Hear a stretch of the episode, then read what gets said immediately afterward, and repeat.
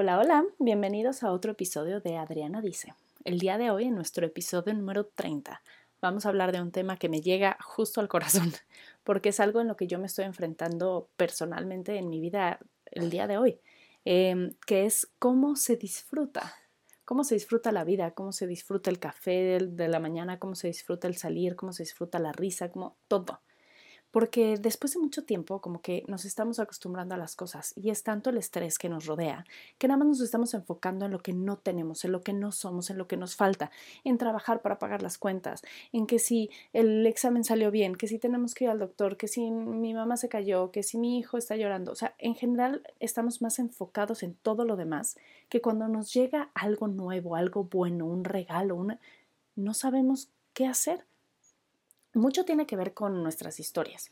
Y hay veces que tenemos una historia un poco más como, pues le voy a llamar de la Rosa de Guadalupe, de sufrimiento. Obviamente no en esos casos de casos de la vida real, pero sí tenemos, hay quienes tenemos historias que son un poquito más difíciles y hay quienes tienen historias más relajadas. En general, para cada quien, todos podemos encontrar en nuestro pasado cosas que nos han hecho un poquito más duros, que nos han lastimado un poco más, que han hecho que al día de hoy, cuando algo bueno viene a nuestra vida, nos cueste trabajo disfrutarlo.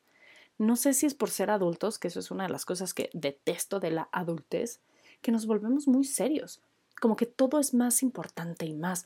Y entonces ya no tenemos esta inocencia simplemente para disfrutar nuestro presente, lo que estamos haciendo, lo que estamos comiendo, lo que estamos pensando, lo que estamos viendo, lo que estamos tocando. Y entonces se vuelve como que algo súper profundo al decir, ¿cómo disfruto esto que sí llegó a mí? Puede ser que estés añorando el poder juntar suficiente dinero para dar el enganche de tu coche o que tienes que pagar la hipoteca por 30 años y entonces ves de, ay, por fin ya en 30 años voy a lograr pagar la casa, etc.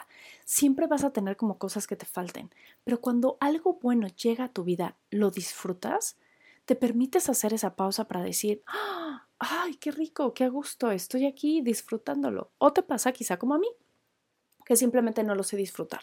Entonces, cuando a mí, yo suele ser de esas personas que cuando le dan un regalo o algo así como inesperado, que realmente tenía ganas o lo que sea, me cuesta, o sea, como que tomo un periodo de tiempo de, no, pero no lo necesito, pero híjole, pero es que yo sé que ahorita tú estabas como muy ocupada y todavía te tomaste la molestia de buscarme un regalo o, ay, pero, ¿y si no lo uso tanto? O sea, como que viene una serie de pensamientos horribles alrededor de un acto bueno que llega a ti, un acto de bondad, puede ser el regalo de una persona más, puede ser que te sacaste la lotería, puede ser lo que sea, o sea, simplemente es un acto de bondad que llega a tus manos, que se debería de disfrutar y no sabes qué hacer y entonces empiezas a pensar todas las razones por las cuales no disfrutarlo o porque no está bien o como que no sucumbes, a mejor palabra, amo la palabra sucumbir, pero no sucumbes al disfrute.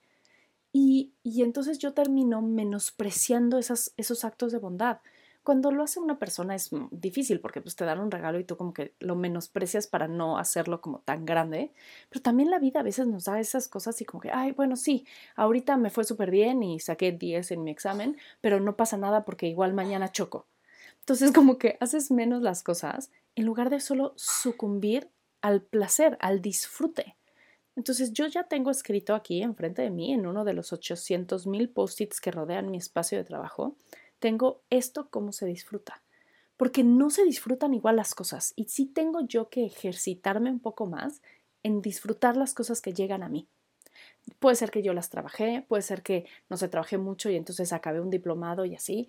Yo me acuerdo perfectamente cuando acabé mi segunda maestría, eh, ya la había acabado, no había, no fui a la graduación, o sea, como que yo decía, ay, X, ¿no? No fui a la graduación, este, hicieron después una ceremonia para los que no fueron a la graduación, no fui, Em, y un día simplemente tenía, creo que show mi hermana en un teatro y junto por ahí, o sea, como caminando, quedaba la oficina y entonces hablé y dije, ¿puedo ir a pasar por mi título? Ah, sí, claro. Entonces ya pasé por mi título, lo agarré, me dieron un folder así como que hasta la señorita quería hacer algo más, pero era sábado a las 4 de la tarde, o sea, no había nadie, ¿no? Así, ay, este, pues quiero una foto y yo, no, no, para nada, o sea, deme mi título, ya me voy, tengo show de mi hermana. Y ya agarré mi título y caminé después al teatro con un folder en, en, la mano, como que hasta dije, ay, qué incómodo. Entonces lo guardaba en mi bolsa así, ya sabes, de a fuerza, que nadie lo vea. Y ya, eso fue el día que recibí el título de mi segunda maestría. No lo disfruté para nada.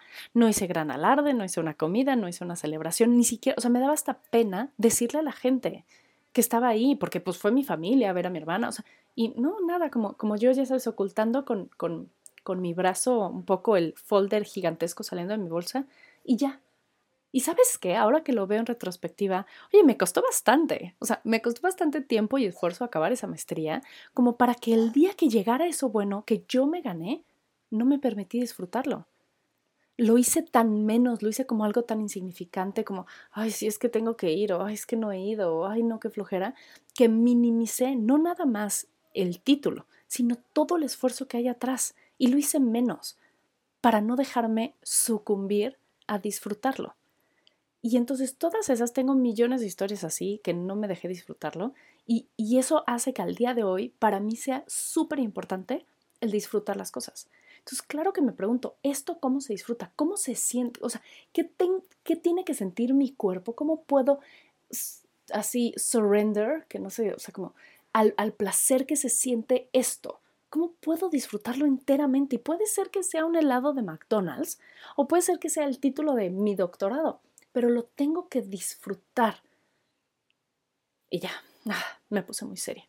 Pero bueno, muchísimas gracias por estar aquí, por haberme escuchado y espero que ustedes sean mil veces mejor que yo y disfruten las cosas.